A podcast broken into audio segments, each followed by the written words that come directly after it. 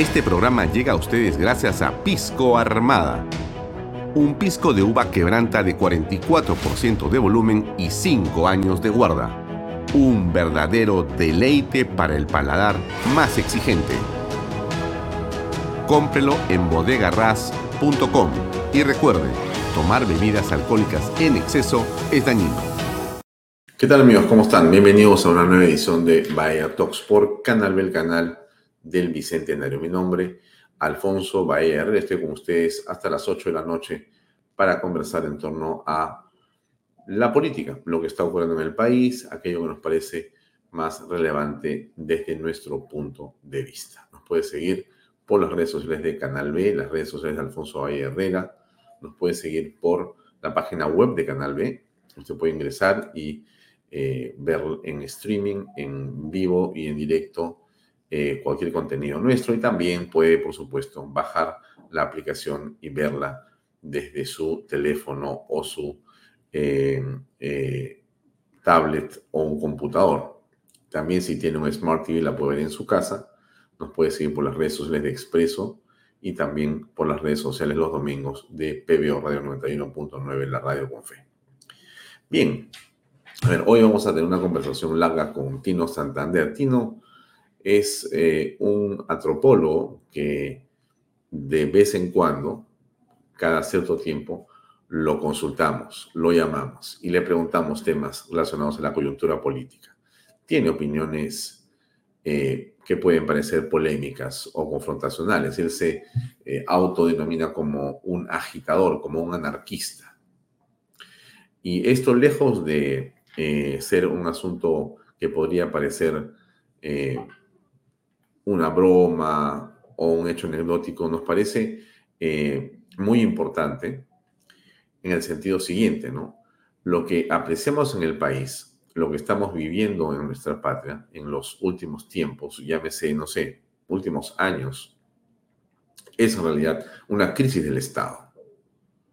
El Estado está en una profunda crisis. Esta crisis tiene que ver, eh, por cierto, con temas de integridad y de moral, de ética, pero hay una crisis que se extiende y que no tiene que ver, por cierto, con que los servicios eh, no se prestan correctamente. No es porque falte eh, agua potable, desagüe, colegios, postas médicas, policías en las calles. En realidad, eso que ocurre y que es cierto, porque estas circunstancias las apreciamos todos los días, son básicamente el efecto del problema, no son el problema, son, insisto, el efecto del problema. ¿Y cuál es el problema en el centro del Estado? Desde nuestro punto de vista, este problema tiene que ver con la falta de integridad, con eh, la carencia de un destino y de un impulso adecuado en función de ese destino. O sea, no existe en este momento un objetivo nacional.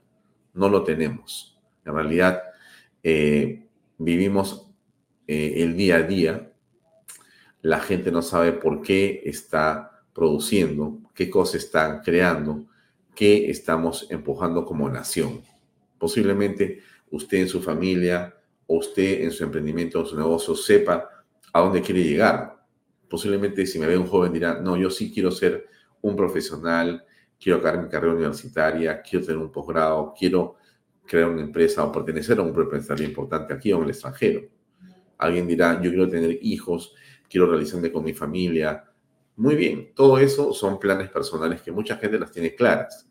Lo que no parece estar claro es a dónde va el país, a dónde nos dirigimos como sociedad. Somos un Estado que se complica o sea, el grupo social, el acuerdo social, el pacto social, no está dando los resultados que a nosotros en general nos satisfacen. Me refiero a ustedes, a todos nosotros.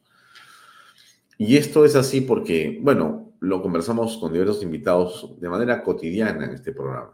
¿Qué cosa es lo que vemos? Vemos falta de, falta de eh, orden, eh, falta de estructuras eh, diversas en el país, falta de previsión, falta de planificación y obviamente hay un deseo de subirse al cargo del Estado para vivir del Estado y trabajar lo menos posible. ¿no? Y eso es algo eh, muy realmente sintomático de la crisis que vemos. Aquí donde uno mira al Estado, lo que encuentra detrás de ese Estado es amiguismo, es cero ineficiencia, es muy poca mística, muy poca corrección, muy poca integridad. Y encontramos todo el tiempo más bien faltas a todos estos conceptos. Ausentes. No existe en realidad una manera en la cual nos sintamos cómodos con ese Estado. Y entonces, el título de este programa es la crisis del Estado. Es decir, el Estado peruano tiene una profunda crisis.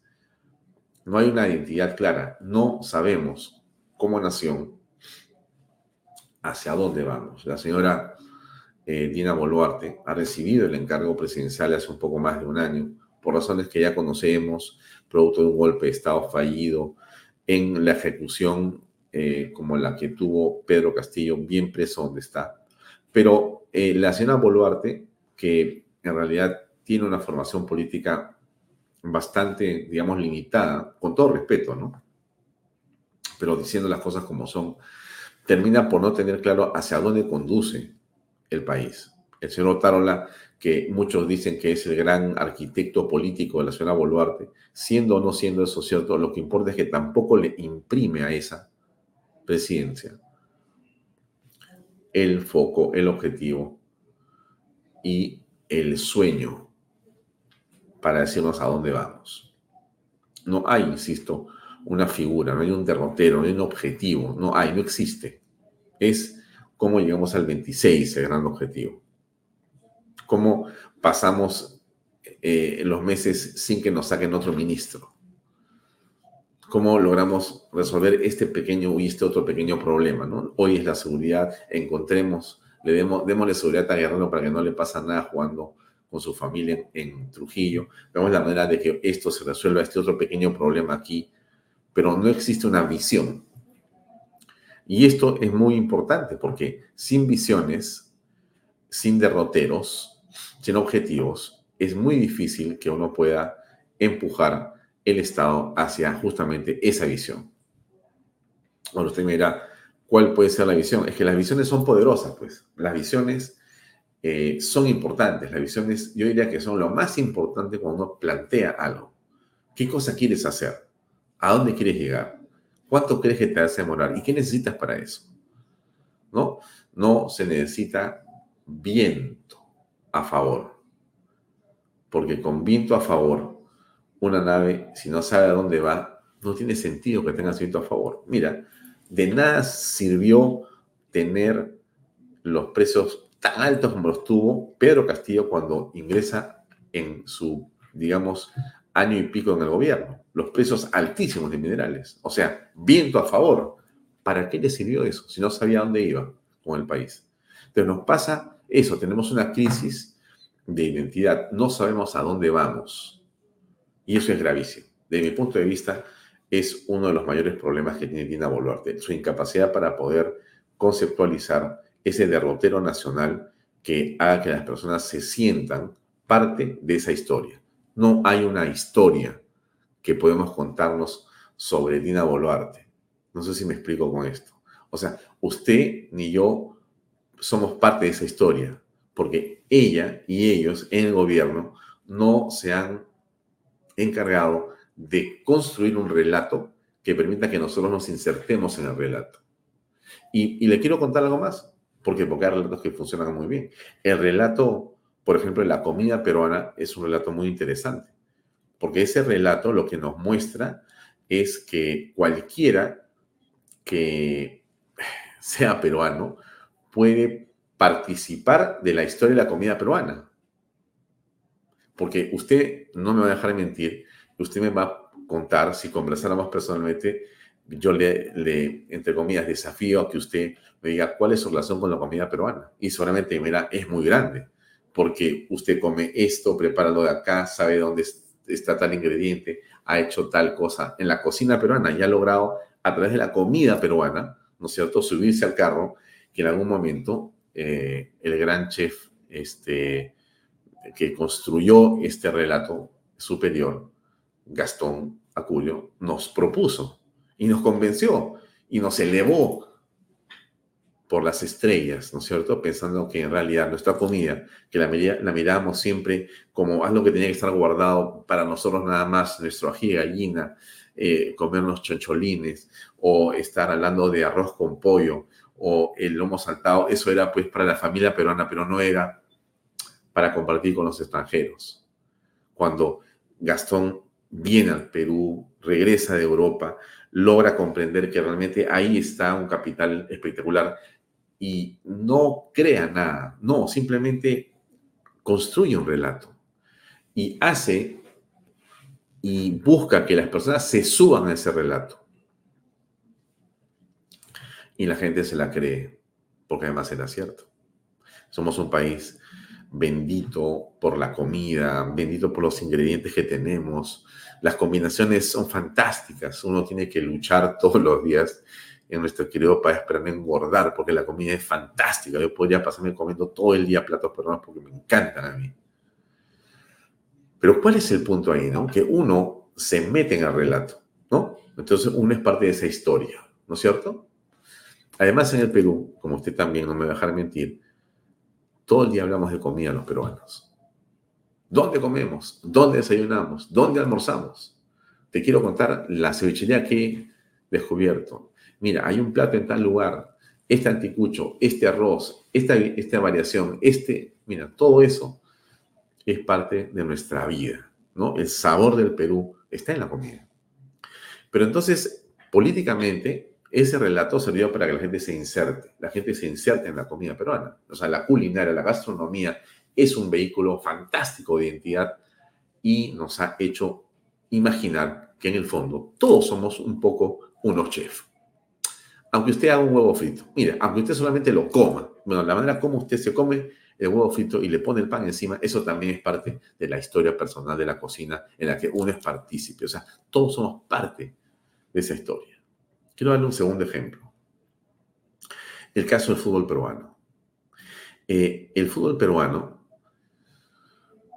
gracias a Ricardo Gareca, se convirtió o reconvirtió en un espacio virtuoso, donde nos reencontramos generaciones, jóvenes que jamás imaginaron que era el mundial, mayores que habíamos visto eh, a Nene Cubías y a Sotil haciendo campeones de América y habíamos visto a la selección jugando en España o, en eh, Argentina, 78, pero donde logramos a través de lo que Ricardo hizo insertarnos otra vez en un relato, el relato que éramos capaces de poder con disciplina, con tecnología, enfrentarnos de igual a igual a cualquiera en el mundo y no solamente ir al mundial, sino sentirnos orgullosos otra vez, con una autoestima en el tope por haber logrado jugar al fútbol mejor que los demás.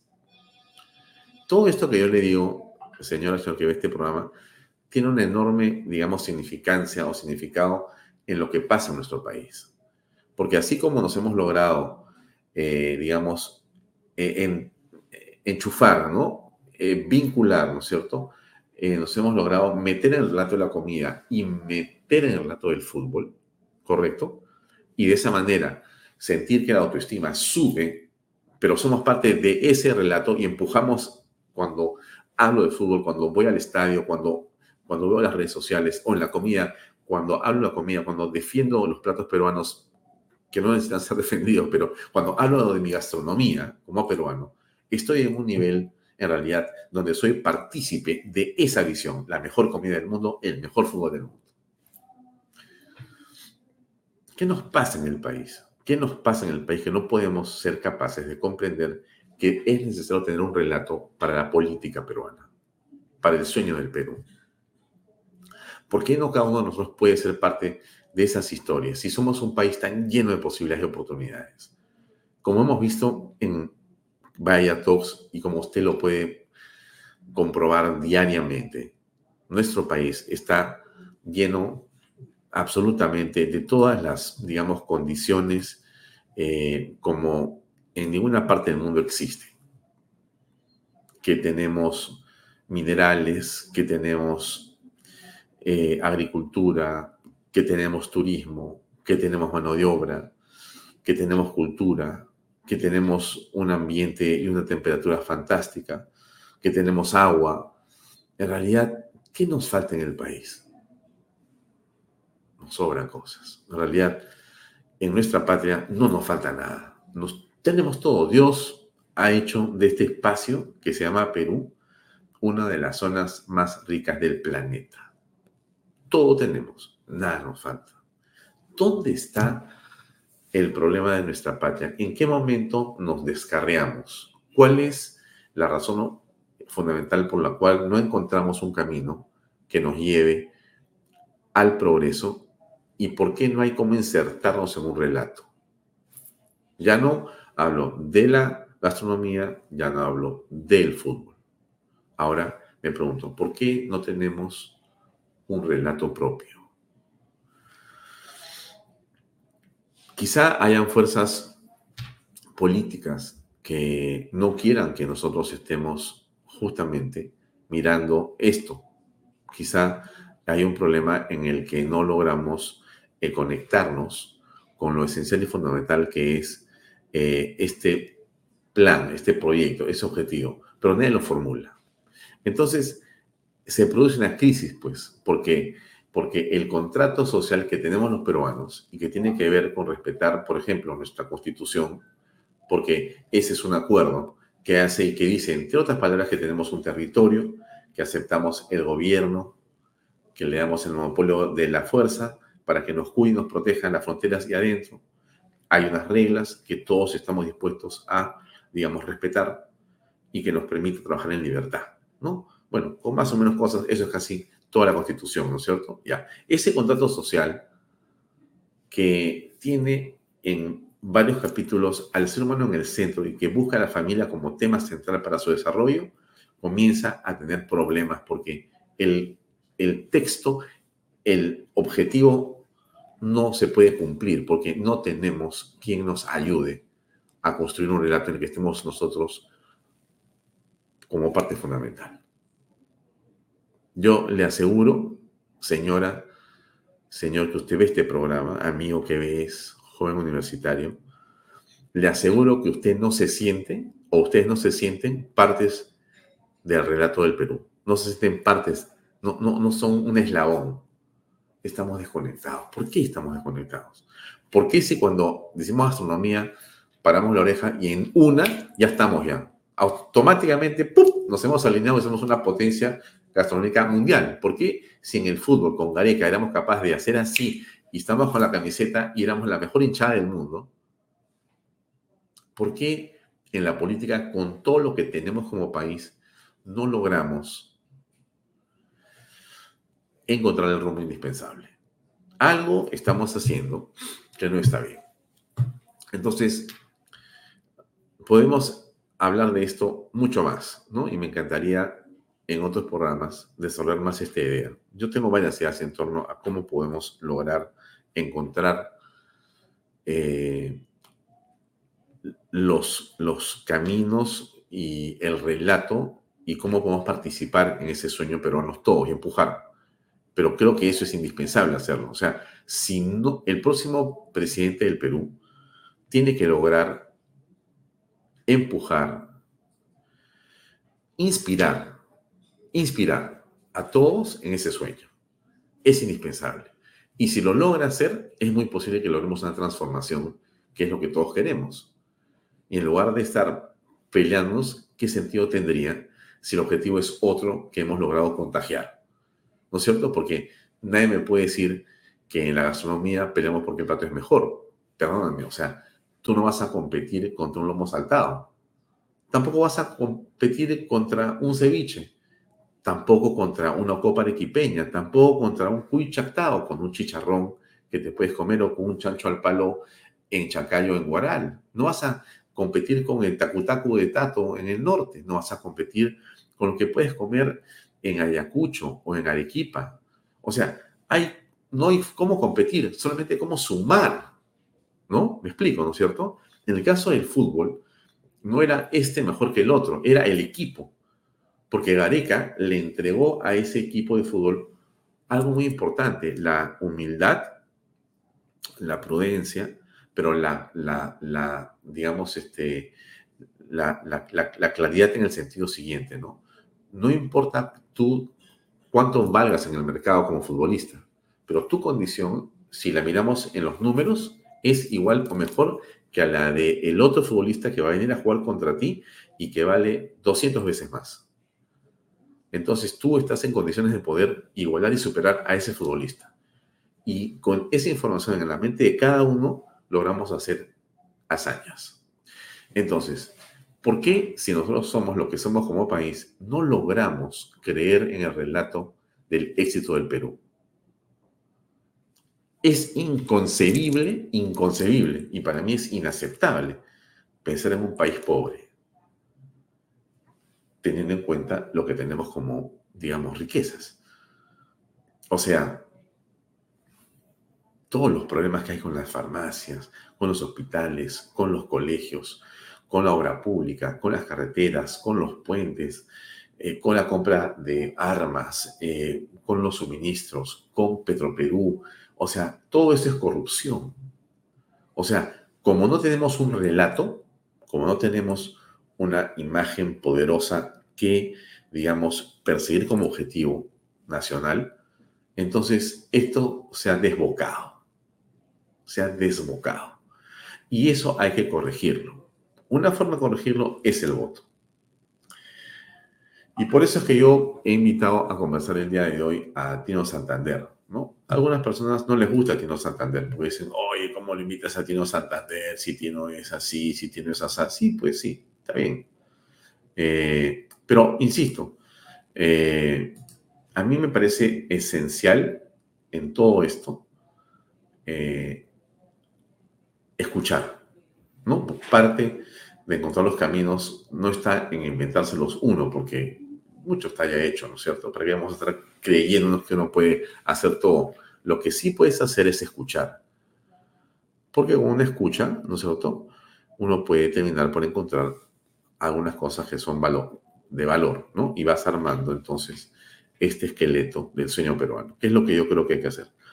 Por eso es que he invitado a Tino Santander, ahora voy a conversar con él in extenso.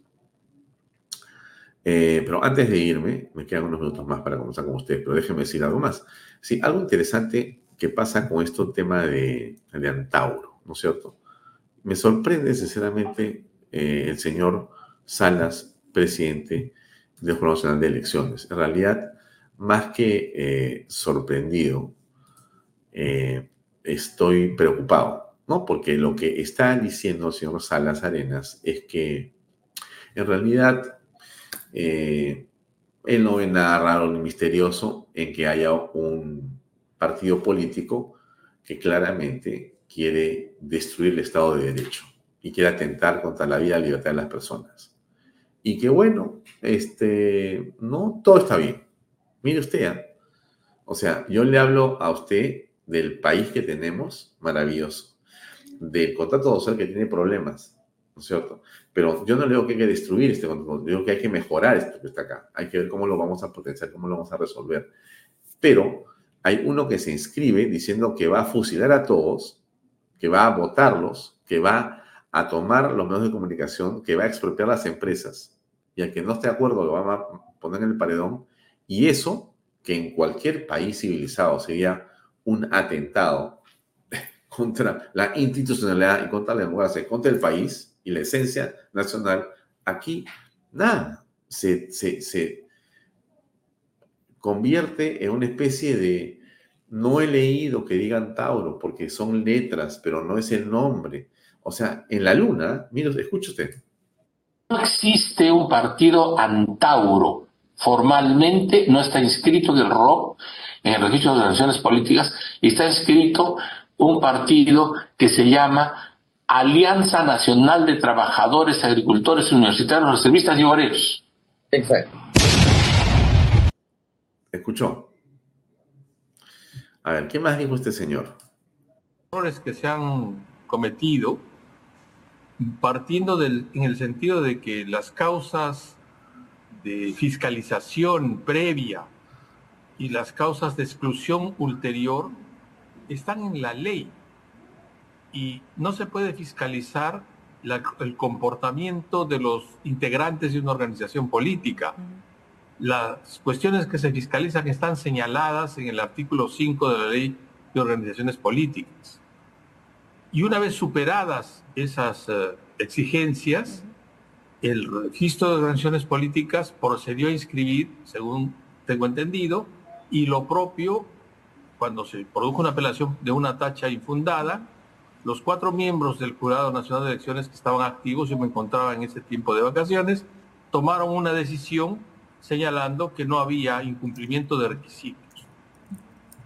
Una vez inscrita esta organización política, si su comportamiento, si su comportamiento deviniera o deviene en antidemocrático, lo que corresponde, al igual que cualquier otra organización política que pudiera devenir en antidemocrático en su comportamiento, es no que el jurado reevalúe, porque ya no podemos reevaluar lo que se hizo, ni dejar sin efecto, ni hacer fiscalización exposta o posterior como se han planteado, porque no está en la ley, ¿no? Sino poner en conocimiento de la Corte Suprema de Justicia a través de los dos únicos órganos que son eh, competentes para ese efecto, la Fiscalía de la Nación y la Defensoría del Pueblo. Pero no se está centrando usted solo en un formalismo. Cosa distinta, están señalando en la práctica que cometamos eh, una suerte de desconocimiento de lo que la ley señala. Es preocupante que tengamos a un funcionario de la categoría de importancia como el presidente del Jurado Nacional de Elecciones, señor Jorge Salas Arenas, y que lo que nos esté diciendo es lo que usted ha escuchado, que en realidad no le corresponde así tenga una conducta antidemocrática. Entonces, yo me pregunto si este, digamos, marco de participación ciudadana lo regula el JN para que sea uno en el que efectivamente la práctica, la voluntad democrática sea la que se va a solidificar. ¿Cómo es posible que diga que no importa si tienen control antidemocráticas porque ellos ya no tienen nada que hacer y que oficiarán al Poder Judicial y etcétera? Usted se imagina lo que es eso, pueden demorar 20 pues, años, como son los juicios en el Perú. O sea que cuando en el hipotético caso que el señor Antauro termine por instalar ese partido y sea gobierno el 26, para que tú puedas eh, objetar eso, seguramente demorará pues después que él haya estado en el gobierno 30 años. Ahí te el juicio. Ahí las Salas Arenas, bueno, hice lo que tenía que hacer. Lo puse en el Poder Judicial. O sea, cero compromiso con la democracia, en verdad. O sea, estamos frente a un hecho de una absoluta gravedad desde mi punto de vista. Y eso viene ocurriendo ante la decida de todos, ¿no? Esto no causa estupor, esto no causa extrañeza, esto no causa preocupación, esto simplemente está ahí. Dicen, bueno, mira, Salas Arenas eh, no va a hacer nada y va a dejar que un partido que está diciendo lo que está diciendo, porque serán Tauro, Humala, no te dore la píldora, te voy a fusilar, te voy a expropiar y voy a hacer una dictadura. Voy a arrasar con la constitución. Y eso, que en cualquier lugar del mundo sería un delito, ¿no es cierto? Porque estoy diciendo que voy a ir contra las leyes, siendo yo un partido político que quiere participar en una contienda electoral democrática. O sea, yo voy a participar para ganar y para destruir la democracia. Miren, ¿ah? y eso que dice que va a ser, en la opinión de este funcionario del JNE es algo que él en realidad no le corresponde tocar, comentar, decir o señalar, porque no, no le corresponde. Así estamos, amigos. Así estamos. Me hubiera gustado hablar más tiempo para tocar más temas de nuestra querida eh, ex alcaldesa Susana Villarán, pero eh, déjenme comentarles algo muy cortito que es esto, ¿no? Porque la le preguntan a la doctora Silvana Carrión si es que en realidad hay o no temas de corrupción en los contratos que se firmaron producto de esas coimas. Y bueno, escuche usted. A Carrión, yendo al fondo, al fondo del, asunto, sin importar quién es el alcalde, tratando de, abstráigase por favor que usted está denunciado, aunque no ha sido notificada. La Procuraduría, ¿cuál es su hipótesis respecto a los peajes de Lima? ¿Ha habido corrupción al establecer las tarifas y sus eh, metodologías de reajuste? Eh, Sí, conforme a las investigaciones fiscales, eh, ha habido hecho de corrupción, tanto en la adjudicación de los contratos, en las iniciativas privadas, ambas son iniciativas privadas, adjudicación de los contratos, como en la ejecución de los mismos, porque en la ejecución se ha evidenciado que han habido adendas, tanto directos, posteriores a la celebración del contrato, que han permitido cambiar las condiciones, el equilibrio económico de las concesiones, que finalmente han favorecido a las empresas concesionarias. Usted ha escuchado. Es impresionante lo que estamos escuchando. O sea, está clarísimo lo que ha sucedido, pero a pesar de estar clarísimo, seguimos en el control del proceso, ¿no? ¿Qué es este control de acusación? Bueno, este control de acusación que es en el estado en que se encuentra el proceso, ¿no? Ya la fiscalía hizo una acusación y ahora el Poder Judicial hace el control, ¿no? Y eso básicamente eh, es un estado de proceso en el cual se le informa a la persona o a las personas eh, un tema en el que se le dice de qué se le acusa, por qué se le acusa, eh, se le eh, explica las pruebas que hay y se cita los preceptos jurídicos que, digamos, constituyen o construyen ese caso judicial. Eh, fulano de tal, este, estos son los hechos, aquí están las pruebas y acá están los delitos que has cometido según el ordenamiento legal. Este es el juicio al que te voy a someter. Eso se llama control de acusación. Eso podría durar 30 días o 40 días. Puede durar un mes o dos meses. Estamos, creo que un año y medio en el tema y no hay cuándo se termine. Escucho un poco más de la doctora Carreón. El, el público conozca que en este caso hay 21 personas acusadas, además de la señora Villarán, o incluyendo la señora Villarán, y 16 empresas que están comprendidas en la investigación. El Código Procesal no establece un plazo para esta etapa de control de acusación, como por ejemplo si hay establece plazos para la primera para la primera etapa que conocemos de la investigación preparatoria, que es toda la etapa en que el fiscal tiene que recopilar la prueba, ¿no? Este, para esta etapa el código no señala un plazo. Entonces, eh, por eso es que hay algunos algunos controles de acusación que han tomado mucho tiempo, ¿no? Bueno, entonces estamos en esa circunstancia. Así están las cosas en el país. Parte del contrato social es esto que pasa. Estamos mal, mal. ¿No? Es un país de contrastes, ¿no? Uno agarra su carro, se va por la Panamericana, norte o sur, subes hacia la sierra y vas a contar cosas maravillosas de las cuales te vas a sentir profundamente orgulloso. En la costa al sur, en la costa al norte, igual. Irás y conocerás o recorrerás parajes que son fascinantes, conocerás peruanos de los cuales uno se sentirá orgulloso. ¿Qué nos pasa? ¿Por qué estamos entrampados?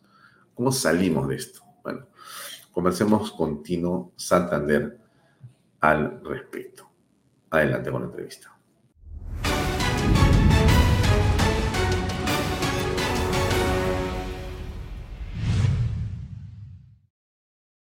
Tino, un gusto tenerte nuevamente en Canal B. ¿Cómo estás?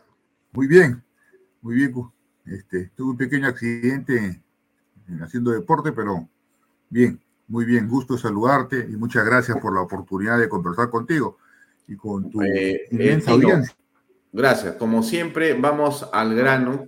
El tiempo es oro y yo quisiera preguntarte específicamente por la coyuntura política. Hace eh, unas horas se produjo un cambio de gabinete. Vamos a tocar varios temas. Quisiera comenzar por el aire que parece haber recibido la señora Boluarte con este cambio ministerial de cuatro ministros de Estado.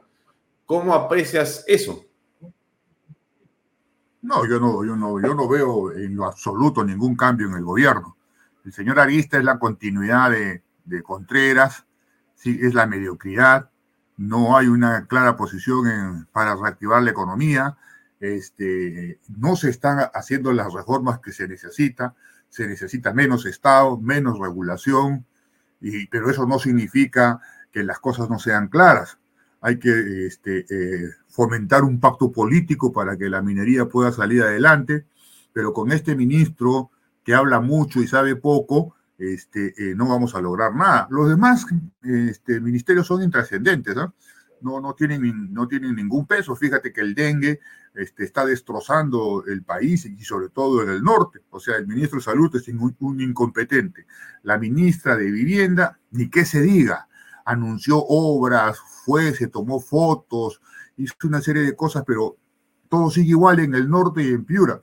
De manera que el gobierno no avanza. Y bueno, ¿qué decir del Parlamento, no?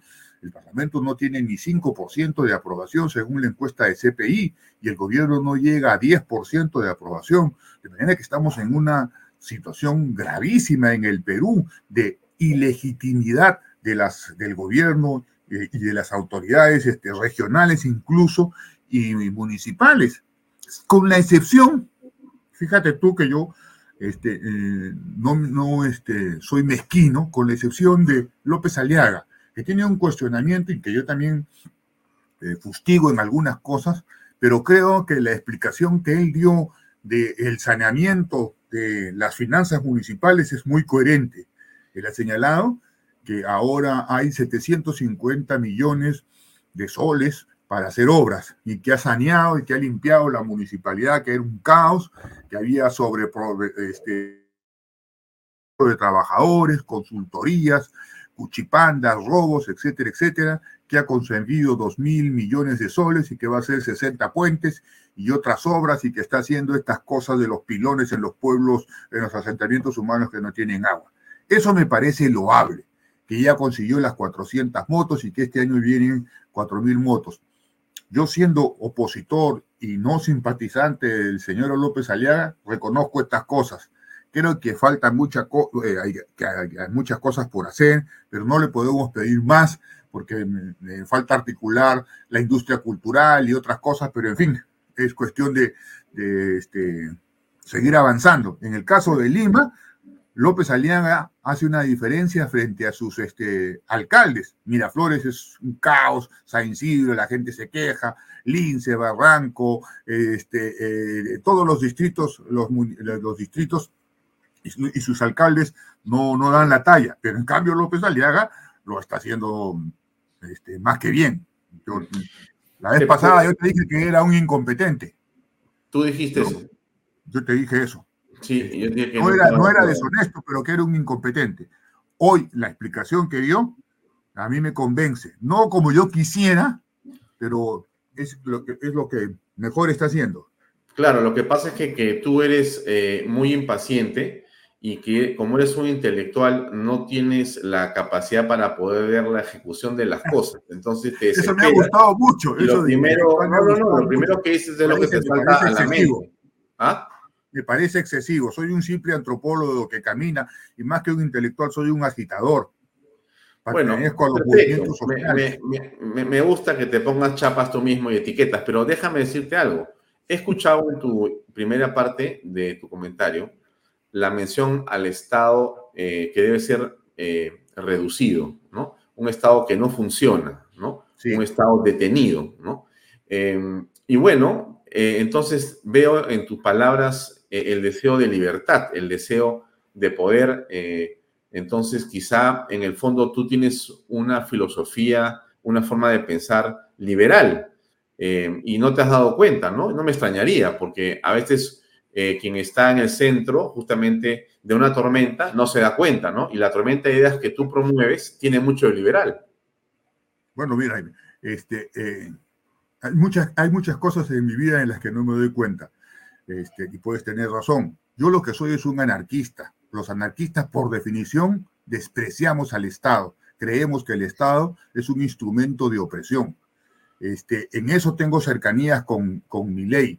Este, pero pero el sentido de la orientación de la libertad es diferente a la que plantean los liberales.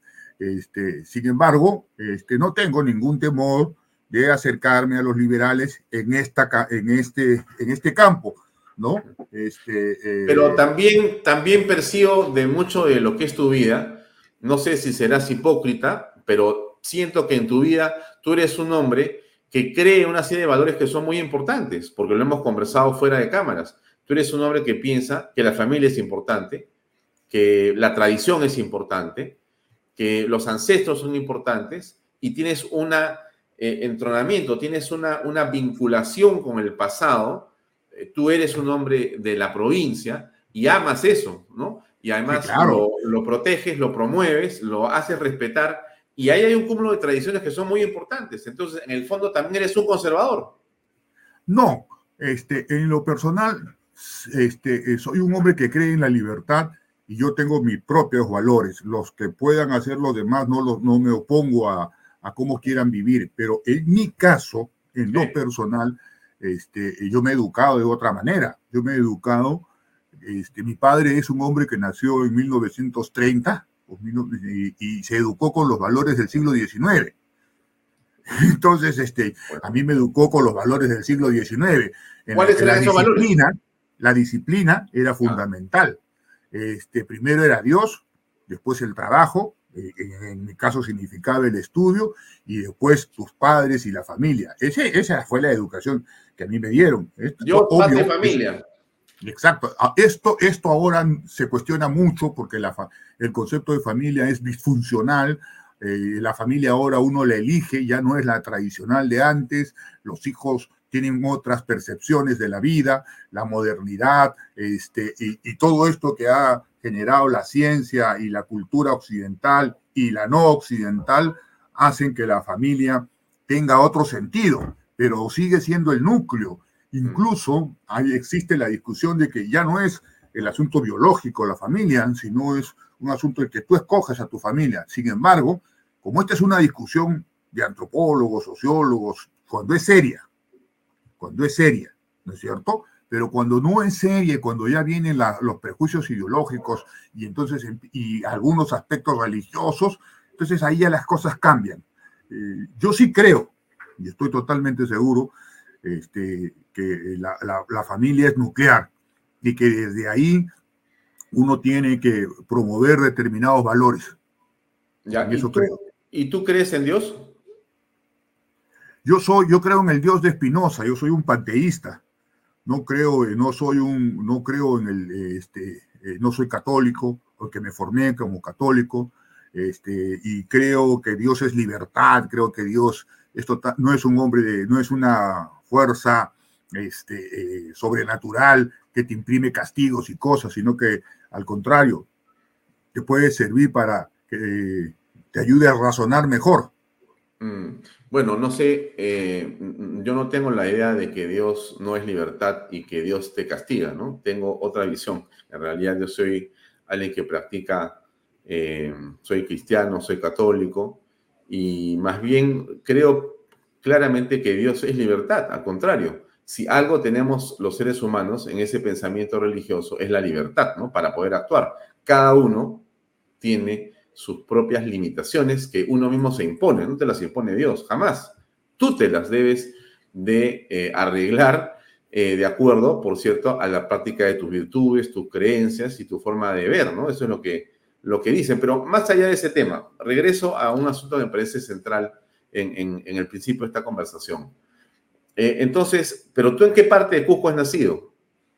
Yo he nacido este, en, Cusco, en Antan, Surite.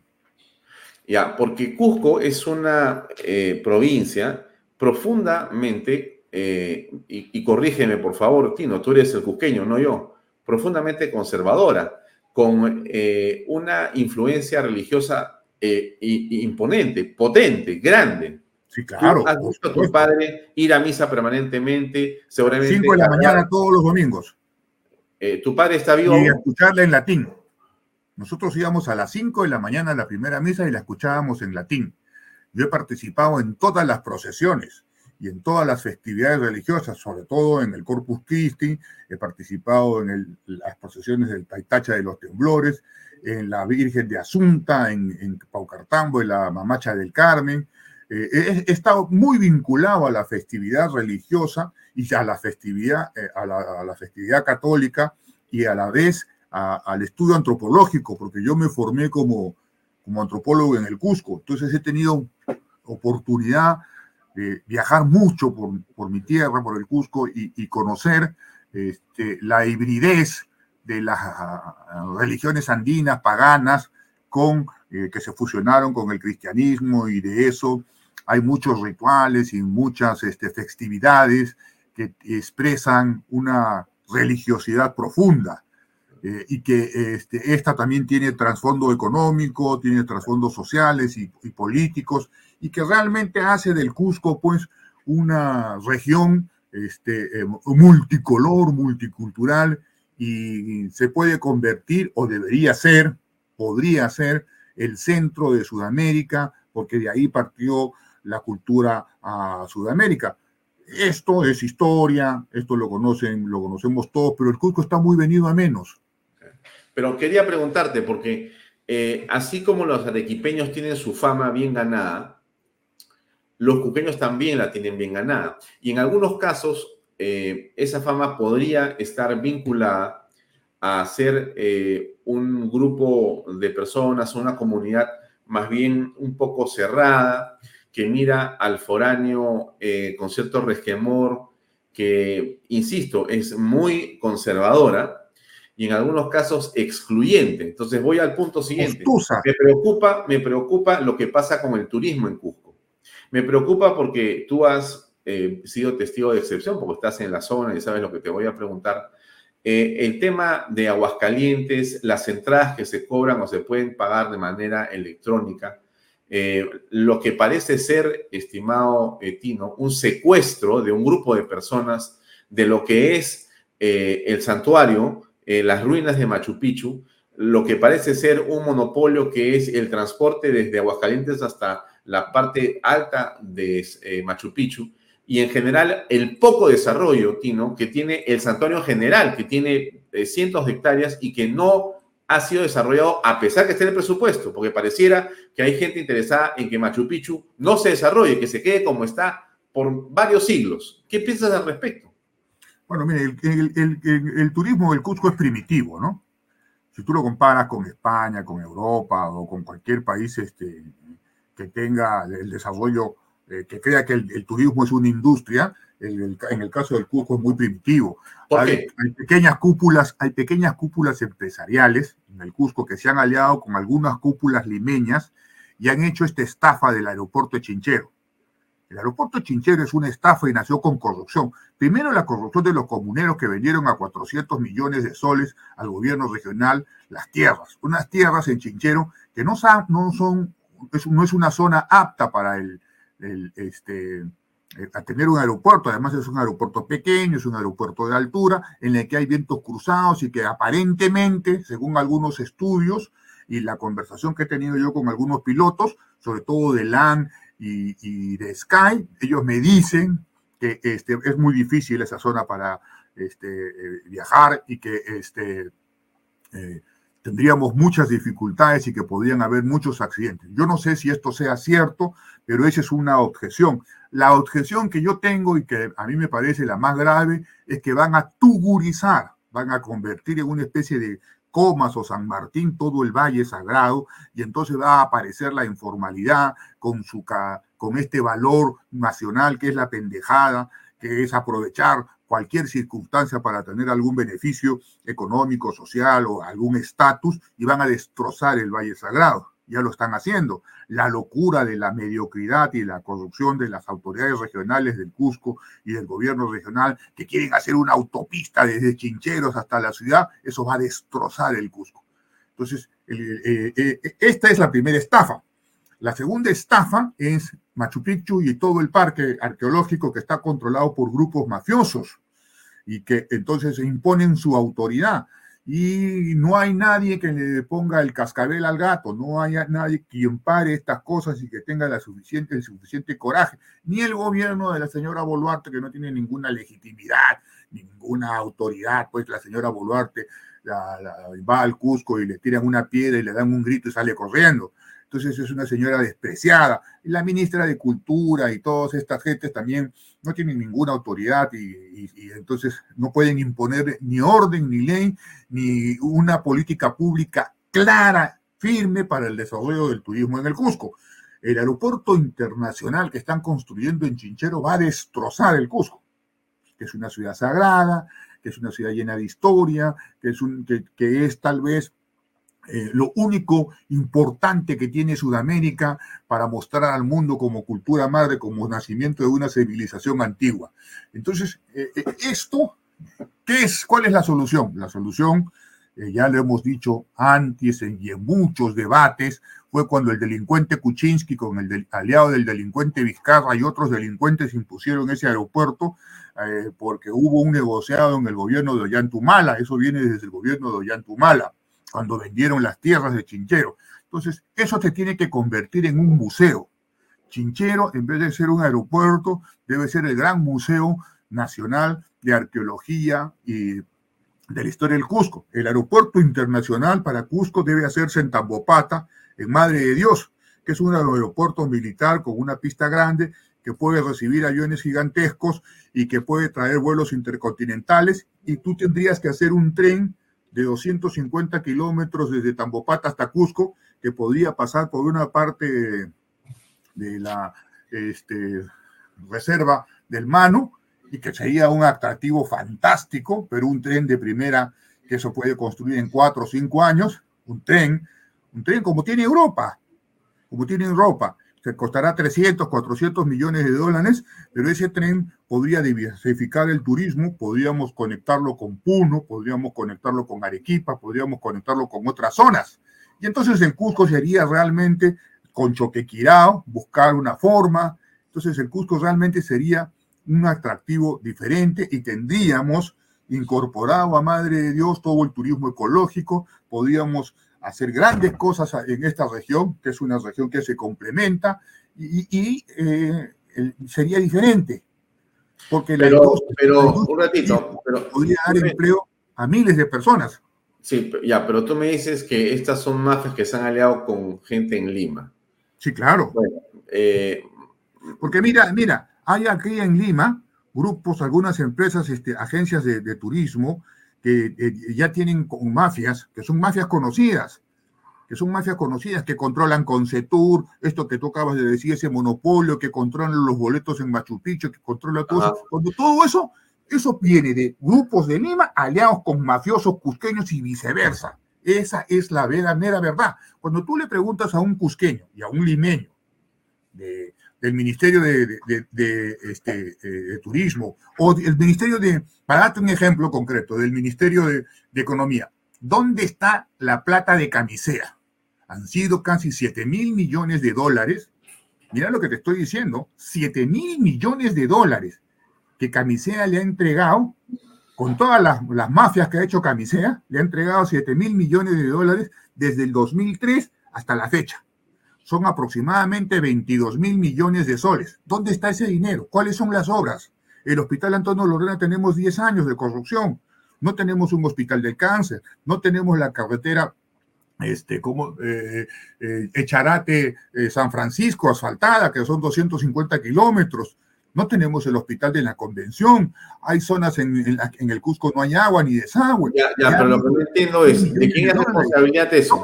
Entonces, ¿dónde está? Cuando tú le preguntas a un funcionario del Ministerio de Economía y a la Contraloría, dígame usted, señor, dígame dónde está el dinero y en qué se ha hecho.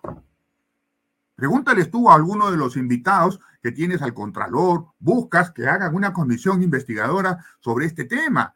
Todos han sido unos ladrones, unos ladrones en el Cusco y en Lima, porque ha habido, porque no se puede robar en el Cusco y, no darse cuenta aquí en Lima. Entonces hay una convivencia. Igual han hecho con Chinchero. Igual, estas cúpulas se han aliado para hacer eso. Han movilizado gente. Ya, pero, pero otra vez, regreso, Tino, regreso al punto que quería este, señalar. Cuando tú dices eh, Cusco aliado con Lima, los ladrones, entonces estás diluyendo el tema, pues te estás yendo por la tangente, porque ahorita vas a decirme, también hay ahí, no sé, cajamarquinos, hay este, neoyorquinos, hay hindúes. claro, pero, pero es el, Mira, fíjate tú, el Brain, por ejemplo, te voy a dar un ejemplo, eh, Alfonso. Pero el, punto no es ese. Aparte pues. del Brain, del Cusco, Yabamba, la convención, ¿no es cierto? Que es bien raro, ¿no es cierto? Es sumamente bien raro que el Brain, que es una inmensa región, no pueda ser pacificada que la coca crezca cada día, cada día más, que el crimen organizado que, que controle este, extensiones gigantescas del territorio nacional, que financie partidos políticos. O sea, eso pasa a la luz de, este, ante los ojos de todos. Tú estás tratando este tema. Primera vez que yo escucho que un periodista me hace este tipo de preguntas y analiza este tema y que cuestiona este, estas cosas. Hay en el Cusco un grupo de mafiosos que tiene aliados en Lima, que tiene aliados en el gobierno, que tiene aliados en todos sitios, incluso en el extranjero. Porque no permitir, por ejemplo, que los boletos se vendan eh, este, a través de la red es una, una cosa pues, eh, espantosa. Es como vender. Un, turista no puede ir a comprar papas, pues, este, a, comprar el boleto de Machu Picchu como si comprase papas en el mercado de, de Cascaparo. Eso, o sea, tú compras tus boletos para entrar al Museo del Prado, al Louvre, a cualquier sitio, al tren, lo compras en, en la web. En tu teléfono. estadio. En tu teléfono. ¿Cómo puede ser posible que el ministro permita esas cosas? Ah, ya, que la empresa esta Jorvik está vinculada al banco de crédito y que el banco de crédito es mafioso, eso también lo sabemos, pero se puede hacer una nueva licitación y se puede convocar a otra empresa para que haga lo mismo, pero que una pequeña mafia que ha calcutizado el pueblo de Machu Picchu, que hace lo que le da la gana en nombre del trabajo de unos vagos, eso no puede permitirse en el Perú. Y si esta posición que yo tengo, ¿no es cierto? que estoy en contra del aeropuerto internacional eh, de Chinchero, que estoy en contra de estos vagos de Machu Picchu, significa pelear con un grupo de cusqueños, lo voy a hacer, porque yo ya lo he venido manifestando esto en el Cusco, en todos los medios de comunicación. De acuerdo, pero, quiero, quiero esta posición, ¿ah? Ya, pero quiero continuar. Entonces, claramente tenemos una situación en Cusco que a esta hora o es explosiva, y que no sabemos en qué va a terminar, porque no hay humo blanco y en realidad... No, no hay eh, autoridad. No hay autoridad. Eh, se hacen pequeños arreglos o acuerdos que básicamente mantienen el statu quo.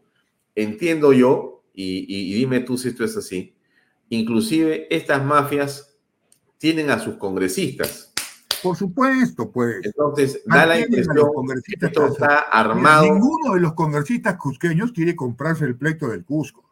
¿Por qué? Ninguno, ninguno, ninguno. ninguno ¿Por qué? Tiene Porque tienen miedo a, los gritos, porque tienen miedo a las consignas, a, las muchedumbres, a las masas, y porque son politicastros. Y porque son politicastros. Podría decir, me encantaría decir un adjetivo, pero no lo voy a hacer porque me parece que no es prudente, pero ellos son corruptos, ellos son los podridos del Perú, todo ese parlamento está podrido, los de la Junta Nacional de Justicia, todos esos se son, hacen negociados, dan vergüenza. ¿Qué cosa puede esperar un cusqueño? Un cusqueño que le dicen que, que, que, quieren privatizar Machu Picchu, que quieren hacer tal cosa, que le quieren quitar tal cosa. Y ese hombre que sale a trabajar a las 5 de la mañana, esa mujer que sale a trabajar tempranísimo y que no tiene nada que ver con el Estado y que escucha las noticias y que este, eh, ve al gobernador, ve a las autoridades incompetentes, ve a los congresistas que se llevan canastas navideñas, sueldos excesivos, cuchipandas, privilegios. Entonces, creen cualquier cosa y ven a, una, a un ministro, a un gobierno que va y viene, que no tiene ningún tipo de autoridad. Esta empresa Concetur, que maneja el monopolio del transporte, se zurra no le importan las sentencias judiciales. Nadie, le nadie los puede parar, ni el ejército, ni nadie. O sea, hacen lo que les da la gana. Entonces, es una tribu organizada en la que impera este, la ley del más fuerte. Aquí gana el más fuerte. Tengo una pregunta. Tengo una pregunta. Tú que te calificas como agitador, ¿tienes alguna solución para el problema del turismo? Orden, hermano, orden. Hay que poner una persona que tenga el suficiente coraje para tirarse abajo el orden y, que tenga respaldo político. Porque eso no se puede hacer así nomás. Tampoco es obra de estos podridos que están en el gobierno, que, están en, que son parte de la mafia. Esto, esto, no se, esto no se acaba así nomás. Aquí lo que hay que hacer es acabar con el aeropuerto internacional de Chinchero y convertirlo en un museo, ir a construir el tren a Tambopata con Cusco, hacer del aeropuerto de Tambopata el gran aeropuerto internacional, tener una política integral de, este, de turismo, diversificarlo. Mira, yo ayer discutía esto con un cusqueño, en, con, eh, Ramani que me invitó en la tarde. Yo le decía, mira, Lima no necesita el Cusco. Esa es la estupidez que creen mis paisanos. Lima recibe dos o tres millones de turistas para llenar sus restaurantes. Y si tiene, y si López Aliaga logra reconstruir el centro y hacerlo bonito, y si los limeños, este, yo vivo en Lima, somos lo suficientemente inteligentes para exigir a las autoridades que cese la locura del tráfico y empecemos a tener un poquito más de civismo y a ordenar las calles, este, el turismo mundial gastronómico va a ser en Lima. Así que la gente va a venir a comer y a vacilarse acá y va a estar feliz y se va, y si quiere va a desplazarse a Cusco. Entonces, este cuento, este cuento de que este, los limeños viven de los cusqueños es un cuento de unos cuantos pendejitos en el Cusco que hacen de la, de la politiquería una, una, una, un, modo de vida. ¿no? Eso no, no es así. Eso no, es así. Es como si dijésemos que en el norte, el museo que tenemos en el norte, en Chiclayo, ¿ya? Entonces, ya no, este, no van a Chiclayo ni a ver el museo este, que hizo Walter Alba porque los limeños no quieren. Eso es una estupidez. En Lambayeque, y este, tú puedes, tienes la mejor gastronomía del Perú, es una cosa fantástica. Este es un país lleno de inmorales, porque es una inmoralidad que un país tan bello, tan rico, que tiene todo, tengamos este tipo de cosas y estemos discutiendo esto. Y me da mucha vergüenza como antropólogo estar discutiendo esto y me da mucha vergüenza de lo que pasa en mi tierra. Mucha, mucha vergüenza. Escúchame, este, te veo vestido con una camisa con un camuflaje militar y algunas personas preguntan si tú eres antaurista. No, no, no, yo estoy muy lejos del fascismo cobrizo, muy lejos. Esto me lo regaló este, eh, mi hermano que la trajo de Brasil, que es una chamerra brasileña, me dijo, ya, tú que antes cuando eras joven querías hacer la revolución, te he traído esta camisa de comandante de la revolución y me pareció muy graciosa, entonces me la pongo porque este, además es muy fresca. No, no, no, jamás podría ser piensas, ¿qué piensas? Déjame ponerte un video, por favor, para, escuchar, para escuchar esto, escúchalo. No existe un partido antauro formalmente no está inscrito en el ROP, en el registro de organizaciones políticas, y está inscrito un partido que se llama Alianza Nacional de Trabajadores, Agricultores, Universitarios, Reservistas y Obreros. Exacto. ¿Qué piensas de eso? Bueno, no, lo que mira, Antauro Humala es, este, eh, es este, expresión de la degradación de la política, ¿no? Es tal vez el fascismo popular cobrizo, racial, es este, eh, utilizar el, nacionalismo más chato y más vulgar, es, son las ideas más trasnochadas y las que han fracasado en el mundo, ¿no? La autarquía, eh, este, eh, la, la, reivindicación patriotera, la vulgaridad, este, el insulto y el creer que el color de la piel es más importante que otras cosas, ¿no? Eso ya, se eso, eso ya lo hizo Hitler, ya se han hecho en otras partes del mundo. Entonces eso es asqueroso y, debe ser repudiado por la gente. El nacionalismo eh, le hace mucho daño al mundo, le hace mucho, mucho daño al mundo.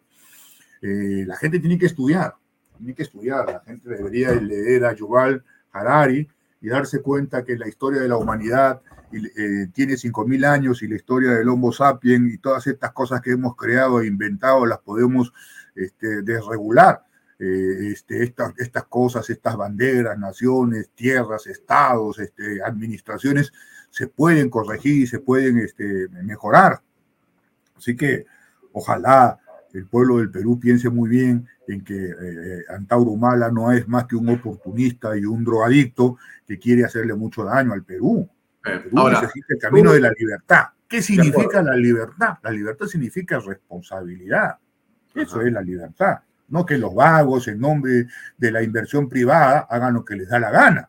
Que eso también tenemos que tener cuidado, ¿no? Ya. Ahora, tú te reclamas eh, un agitador, pero agitas, este, digamos, a las masas, a los grupos. ¿Con qué resultado? Porque la idea, una vez que te la pasas ¿no?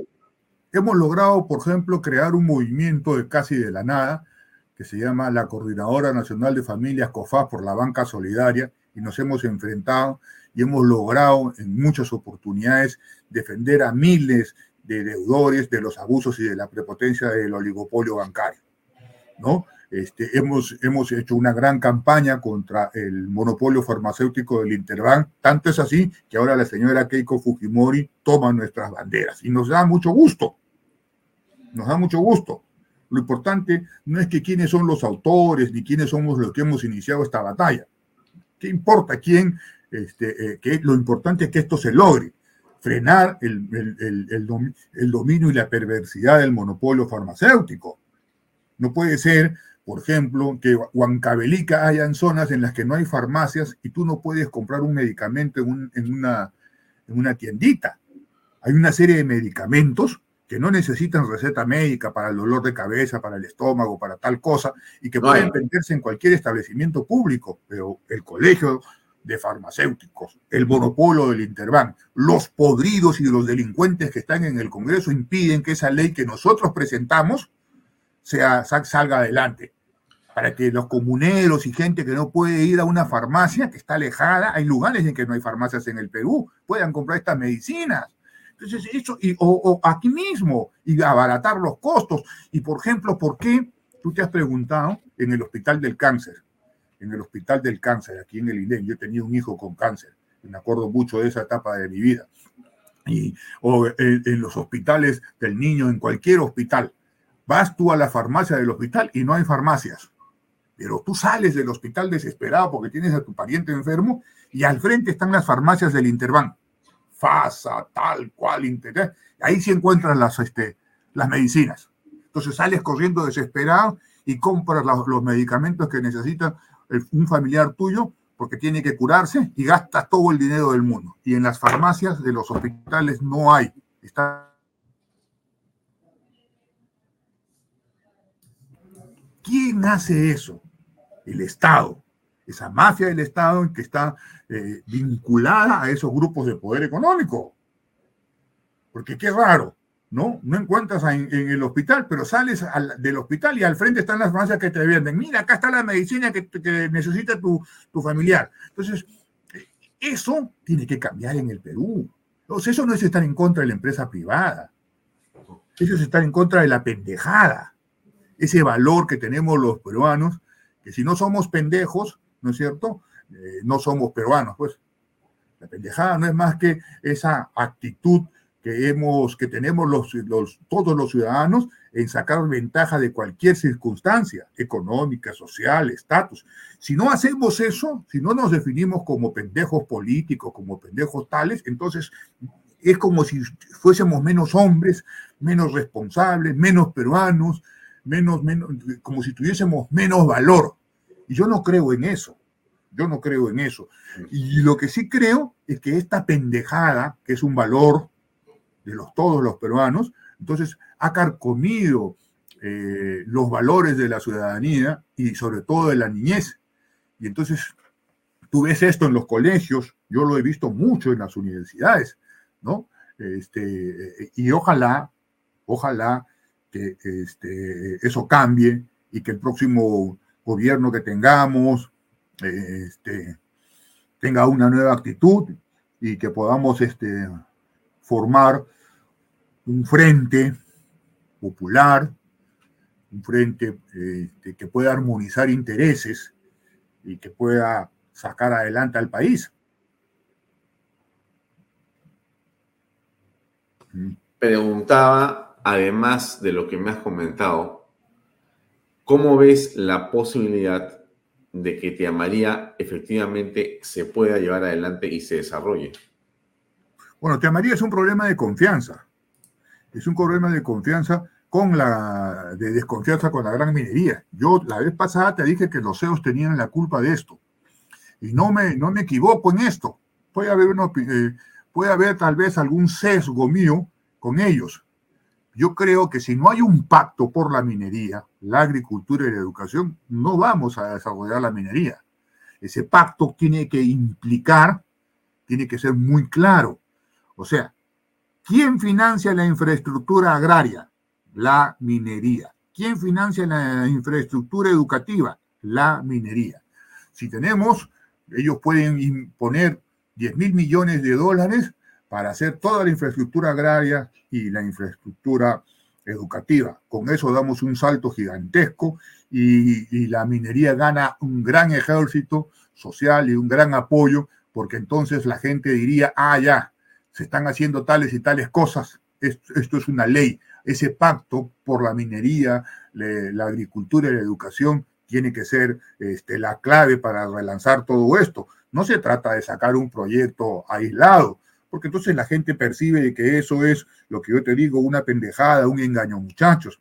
La gente desprecia a las grandes empresas mineras como a los políticos, porque sienten, perciben que los engañan y que les quieren hacer. Ya viene Rómulo mucho, que habla mucho, y le dice, sí, compañeros, vamos a hacer esta escuelita, vamos a hacer estito, vamos a hacer, ah, aquí, aquí canalizamos el río, esta obrita, ¿qué más quieren? Vamos a hacer esta, esta, ah, ya, les damos alimentos, les ponemos una cosa, les ponemos una post. Eso no es, de eso no se trata. Aquí de lo que se trata es de que la minería no esté aislada de la gente. Eso no lo entiende. Tienen un instrumento los mineros, que son las cámaras de comercio, pero no lo quieren usar porque son, no se dan cuenta. Este, las cámaras de comercio pueden dinamizar las regiones. A las cámaras de comercio tienen que incorporarse los agricultores, los emprendedores. Las cámaras de comercio tienen que dinamizar el comercio y dinamizar la producción de todos los sectores donde están las minas y, y, la minería tiene que participar en las cámaras de comercio, es un instrumento. Yo he propuesto muchas veces esto, pero eh, algunas algunos sectores mineros con los que yo he trabajado me han hecho caso. Cuando he defendido a las comunidades les he hecho entender también esto.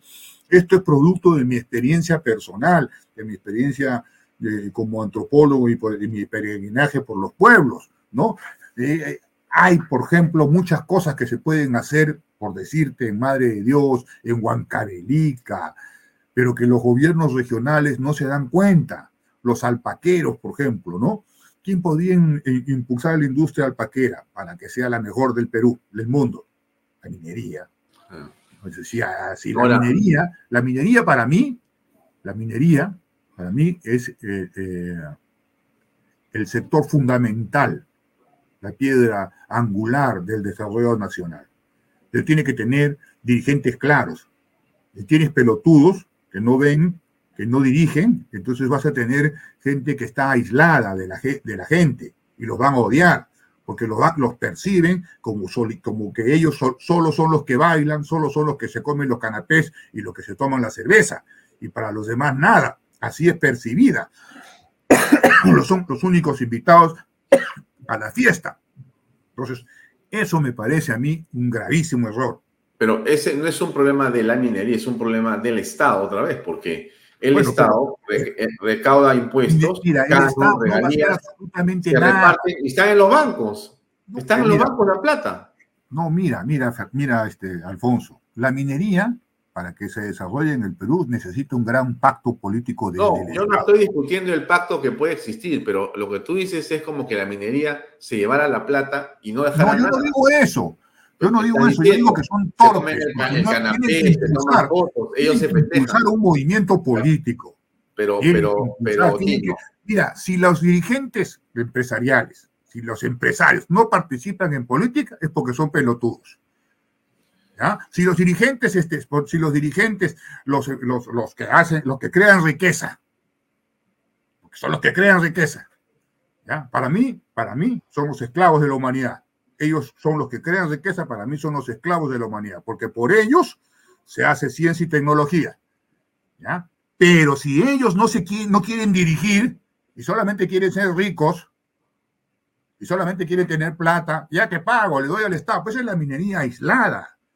No le importa tener un, socavón y un hueco, lo que eso es lo que le importa, y hacerse ricos. No, no, compañero, usted tiene su socavón, tiene su cosita, tiene su concesión, pero también tiene que hacer esto, tiene que ayudarnos tiene que ayudarnos. Por eso es que yo digo que los CEOs son incompetentes y no se dan cuenta. Pero, pero vuelvo a preguntarte lo mismo, pues. Sí, de lo que se trata es que ellos tienen que participar. En el Perú, el Perú tiene ausencia de élites, de dirigentes. Tienes, si no participan, vamos a estar en lo mismo, en esta discusión que tú me estás diciendo. yo no creo eso, yo no creo eso, yo creo otra cosa.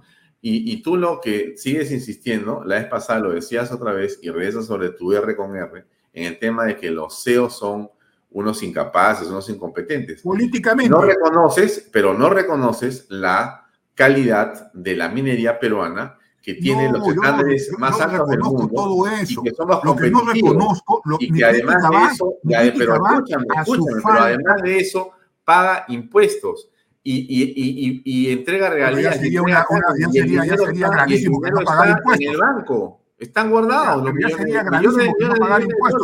Lo que estás diciendo tú que están cumpliendo con la ley. Lo que yo estoy pidiéndoles, sugiriéndoles, es que ellos tienen que participar más. Pero este es otro tema, es otro tema. Tú no puedes decir, no, no, es que estás Entonces, equivocado. seguimos en el mismo problema, porque el, No, el mundo no, ha cambiado, Alfonso, ya no, ya no, esa, esa minería ya no se puede hacer en el Perú. Mira el proyecto, mira el Este, proyecto de, Marcona, escucha, pues, mira escucha todos los proyectos que hay. Escucha, tú no puedes decirle a una persona que porque no participa en política es un incompetente. Yo no he dicho eso. Es- es- Bueno, como los CEOs están ahí y se encargan de hacer solamente riqueza y no se encargan de hacer política, son unos incompetentes. ¿Estás Yo no he dicho pues? eso. Yo lo que te estoy diciendo, yo lo, yo lo- es algo parecido a lo que yo lo estoy diciendo. Yo he dicho que la minería en el Perú no puede estar aislada. No puede ser una minería de socavón y de huequito. Tiene que Pero- mirar el Pero, entorno. ¿de qué se acabó, Y el hermano? entorno, estás hablando escúchame, de pues, campos escúchame. abiertos enormes. Estás, estás, Ya, estás escúchame, hablando de pues, qué cosa. escúchame. El entorno, el entorno de la minería no solamente son los pueblos y las comunidades, es la agricultura, es la educación, es el Estado. Algo tienen que hacer, algo tienen que pensar, algo tienen que ver para que el negocio no sea tan cuestionado y tenga No, legitimidad. yo te diría que Lo es que al estoy revés. diciendo yo- lo No, que yo no, no, no, no, no, no, no. pero además lo que de tiene eso, que existir, Tino, es Estado de Derecho, igualdad de la ley, pues, pero de todo. Y para ti eso no existe. las leyes- no, no, no, las pero escúchame, escúchame, Si escúchame. la ley, la ley, la ley para una concesión, una concesión es una, una, una maraña. Si la ley para, para este, ¿cómo se llama? El- el- la licencia social es una maraña. Si el Estado los ha abandonado a los propios mineros, Claro, las empresas mineras las ha abandonado. por supuesto. Si las abandonan las empresas mineras, Sí, ya, claro. imagínate tú, ¿cómo hace con los pueblos? Pues ya no existen. Ya pues, pero eso. ¿entiendes? ah, Entonces, aquí, pero aquí fíjate, no se trata de una ley. Aquí ¿qué lo que se trata no, es de que haya un visión- sector del Perú Tienes una visión al país. totalmente- tienes eso una se visión trata. rara. Ahora, claro, No, para la minería y para los dirigentes mineros y para O la sea, clase como- empresarial es muy difícil participar no, no, no, no, no, no, no, no, no, no. Ento- Entonces, como, como eh, los pueblos son abandonados y como los mineros son abandonados, entonces los mineros son los culpables. No, pues, es- eh, Yo no he dicho eso. Yo lo que he dicho es para que ellos se den cuenta, para que ellos se den cuenta que Sí. tiene que haber otra actitud o otra solución. De repente la mía está, es una sugerencia, puede estar equivocada. Puede, puede haber otra solución. Puede, No, haber, puede lo que- lo en el debate diciendo yo- una nueva, no, una, no, una nueva sí, propuesta. Tú puedes, Yo no digo que la mía sea opinión, pero lo que tú estás diciendo, tú dices, la responsabilidad es de los mineros. ¿no? O En sea, gran parte. que En gran parte. Mira, podría ser, pero yo te digo que quien bloquea las vías son las comunidades, ¿no? Ponen a Es sus el Estado también. ponen pues, el Estado los abandona a los dos. Ponen las vacas, hermano, y se acabó. Cada cierto tiempo, por ejemplo, a ver, ¿cómo eh, explicamos? ¿Cómo explicamos la- el las cambio de- Bambas- del estudio de impacto ambiental de las Bambas? pone un comunicado y dice que de un año completo, casi la mitad, será pasado sin poder transportar el mineral. Es una locura. Pero porque ellos cambiaron, el- sacaron el mineroducto. Pero regresamos al tema, que es, Por o sea, eso, no hay entonces hay que tener las cosas claras, Pero- porque las cosas claras la- no las tenemos, porque el Estado no pone las reglas claras, porque si el Pero Estado dice, el- señor, usted no cambia el estudio, usted hace esto, a las comunidades usted hace esto. Y se, y se Pero, acabó el tema. el Pero si el Estado se lava las no es- manos y cada cierto eh, eh, tiempo eh, cambia de posición, porque cada cierto tiempo cambia, si aceptamos, no aceptamos, si vamos, no vamos, si hacemos la carretera, no la hacemos, a las comunidades les dice una cosa, a las empresas les dice otra cosa, y todo es un zafarrancho, porque Ah, o sea, según lo, que tú dices, según lo que tú dices, las comunidades son ordenadas, pacientes, No, tienen no, un son corruptas, son corruptas no, están también. llenas de agitadores, de abogados No, sinvergüenzas. serían, serían, son estupendos porque esos ayudan. ¿ya? Lo que las comunidades y, los, y lo que han hecho las mineras han hecho una cosa eh, y, han corrompido a, los, este, a, los, a los dirigentes comunales, los han corrompido. Y e, eso es producto de la inexperiencia política de, cómo se llama, lo que ha pasado en el Estado, en el Perú. Todo en el Perú se ha corrompido. Hay, dirigentes que, se han dedicado a la extorsión. Y esos que, extorsionan a las empresas mineras, muchos dirigentes mineros, para salvar el trabajo y la, cosa, han caído en la extorsión. Entonces, esa corrupción, yo te la podría contar y te la voy a contar el día que me invites un ceviche, te voy a contar todas mis experiencias de este tema. No lo voy a hacer público. pero lo que tú me estás, pero fíjate pues, o sea, según tú, el que, el que los extorsionadores son extorsionadores por culpa de las mineras. No, son extorsionadores porque son delincuentes y los que, y los que han sido extorsionados caen en esa extorsión. Y entonces, cuando no se dejan extorsionar, no tienen, eh, eh, no tienen la suficiente fortaleza ni el respaldo ciudadano para no dejarse extorsionar. Y entonces las cosas invierten. Entonces dicen, no, son los pueblos que están, son pobrecitos. No, hay muchas cosas en las que las comunidades tienen razón.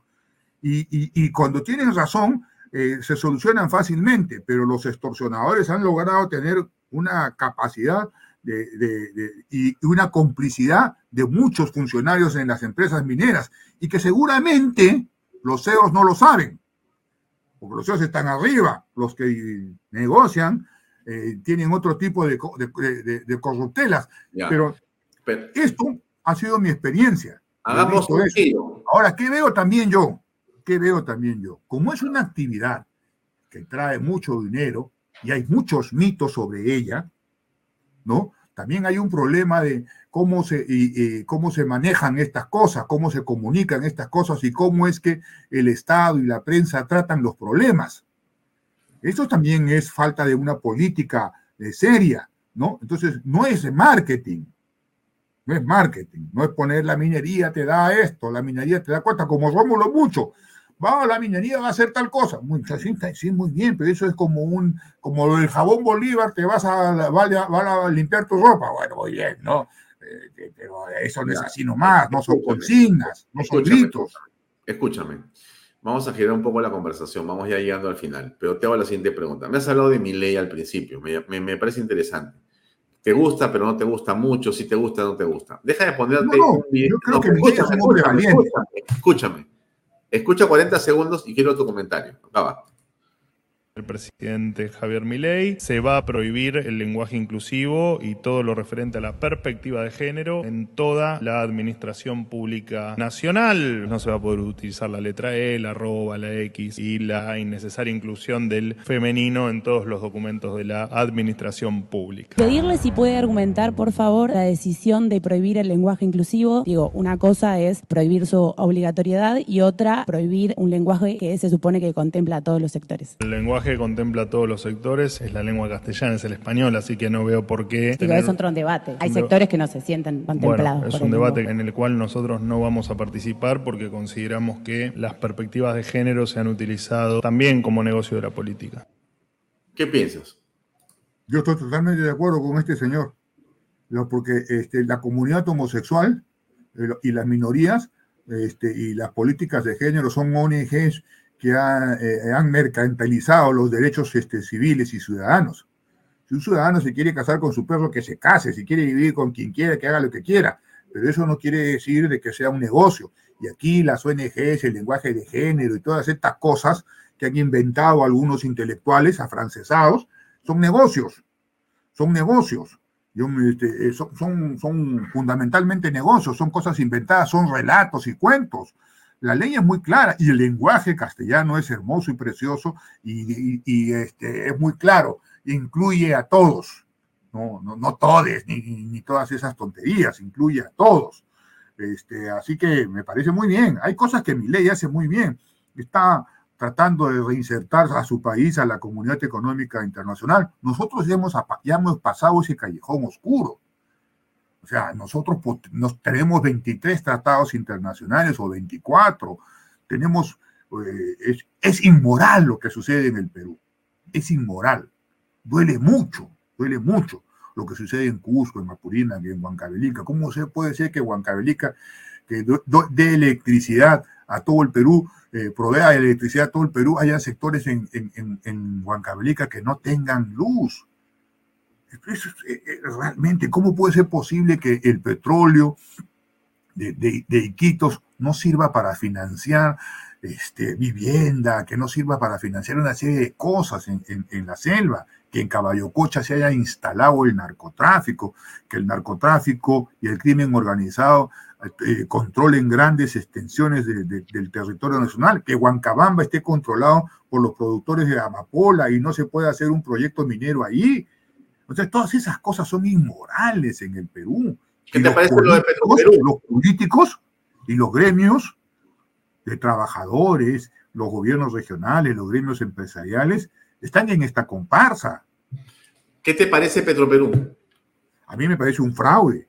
Esa es una empresa, eh, este, ahí están mis amigos, los dirigentes sindicales, que son una, una aristocracia obrera. Un tipo de esos gana 15 mil soles. No, eso no puede ser. El Perú no está para esas majaderías. Tiene que haber mucha disciplina. Yo recuerdo cómo mi viejo, que era un hombre antiguo, ya temprano a las cuatro y media nos íbamos los domingos, salíamos a caminar hasta la, hasta la catedral y antes de entrar a la iglesia, antes de, nos levantábamos con agua fría para entender bien la misa y leer y estudiar. Y, no, era, era un mundo disciplinado. Aquí lo que no hay ahora en el Perú es disciplina y ganas de salir adelante, de de los, sobre todo de los políticos que no dan ejemplo. Ese eso es lo que está pasando en el país. Más allá de las teorías, más allá del debate económico, de las cosas que podamos hacer, el Perú le falta mucha disciplina. Orden, disciplina no significa matonería. No es matonería, no es acá los soldados, ya pégale al vago. No, no, eso no es. a mi viejo a mí nunca me dio un latigazo, pero tenía yo las cosas bien claras. No, no, así que no. Eso, la disciplina es otra cosa, es este, la voluntad y el convencimiento de que tienes que hacer las cosas por su responsabilidad, por el deber. Eso es lo que no tenemos en el Perú, un culto al deber y un culto a la responsabilidad. Y, todos, ¿ah? Todos. Mira, a pesar de todo lo que... mucho del país y no me hago el, no me hago el santón. Mm. cometido muchos errores y he tenido muchos, muchos fallos y muchas ideas equivocadas, pero trato de, corregirlas y de, ser mejor. Trato. es muy difícil. A pesar de las discrepancias, también reconozco que tenemos muchas coincidencias, porque esto último que has dicho y varias cosas de las que he señalado con respecto al video de mi ley me parecen que coincidimos plenamente, ¿no? Estamos más cerca que lejos, estoy seguro, Tino. Ah, no te he escuchado, perdón. Estamos más cerca que lejos.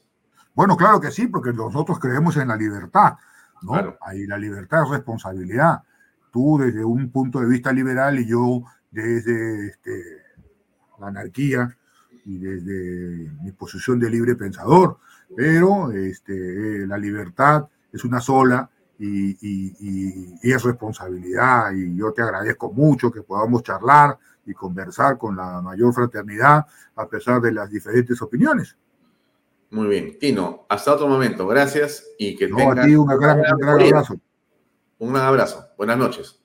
Oye, ¿me debes el ceviche? Eh, cuando estés ya recuperado, con muchísimo gusto. Un abrazo. Adiós.